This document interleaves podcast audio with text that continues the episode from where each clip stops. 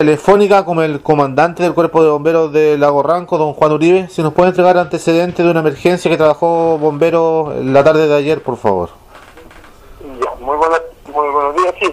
Uh, aproximadamente como a las 20 horas ayer eh, recibimos una, llamada de que una persona estaba con inversión en, la playa Apoyoy, en, en, en Este era un joven santiaguino de 32 años aproximadamente por eh, situaciones que se le fue un a sus pequeños, él intentó matarlo.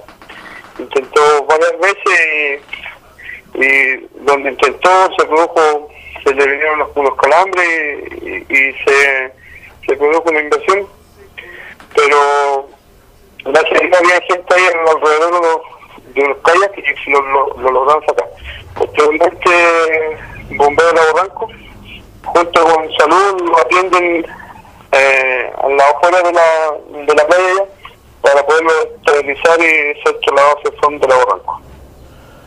El, eh, el, esta, esta persona resultó con eh, eh, fue trasladada eh, cómo resultó con lesiones cómo fue el resultado eh, no venía con principios de hip hipotermia y tenía otras complicaciones más eh, a su salud que eran son enfermedades patológicas del, mismo. Y por eso fue trasladado al CEFAM de la Barranco para poderlo estabilizar bien.